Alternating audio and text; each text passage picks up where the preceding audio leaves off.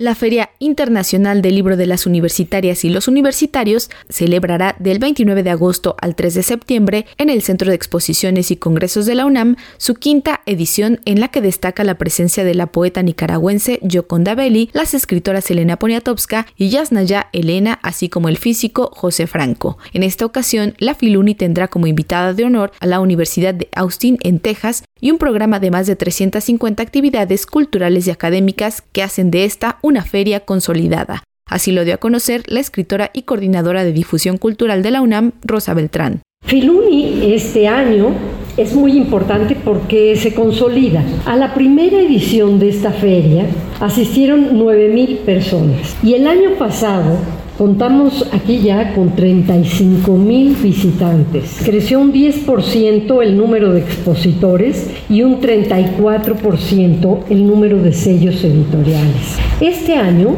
contará con sellos editoriales de 212 universidades y centros de investigación.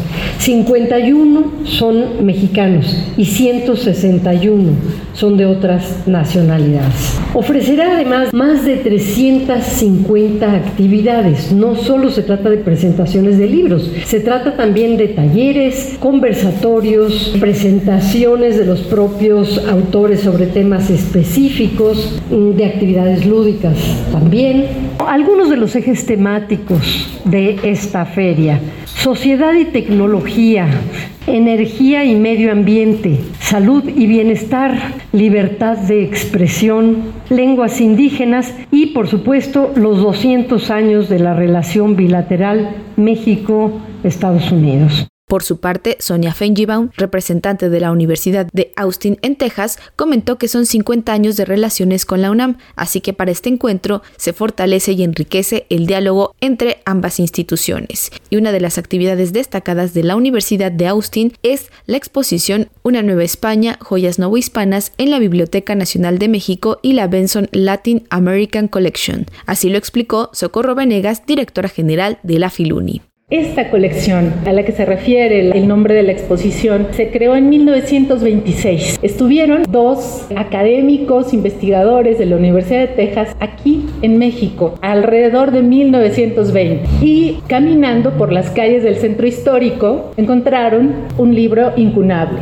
Preguntando más con el vendedor de libros de viejo, él les contó que estaba a la venta el acervo de un historiador, abogado, bibliófilo, que se llamaba Genaro García. Y lo que él tenía en su biblioteca fue lo que hoy forma parte fue el pie, digamos, para crear la colección latinoamericana en la biblioteca Nettie Lee Benson. Y algo fundamental que existía en esa biblioteca de don Genaro García. Él es el autor de la Biblioteca Mexicana, que es considerado el primer gran análisis del desarrollo intelectual y espiritual de México. Esa Biblioteca Mexicana es uno de los grandes acervos, una parte de esa Biblioteca Mexicana se quedaron en la Biblioteca de Texas en Austin y otra parte está aquí en la Biblioteca Nacional. Entonces, por primera vez podremos ver juntos ese acervo. La Filuni será inaugurada el próximo martes 29 de agosto a las 11 horas. Durante la ceremonia se entregará el reconocimiento a Rubén Bonifaz Nuño a la trayectoria editorial universitaria 2023, que en esta ocasión fue concedido al brasileño Plinio Martins,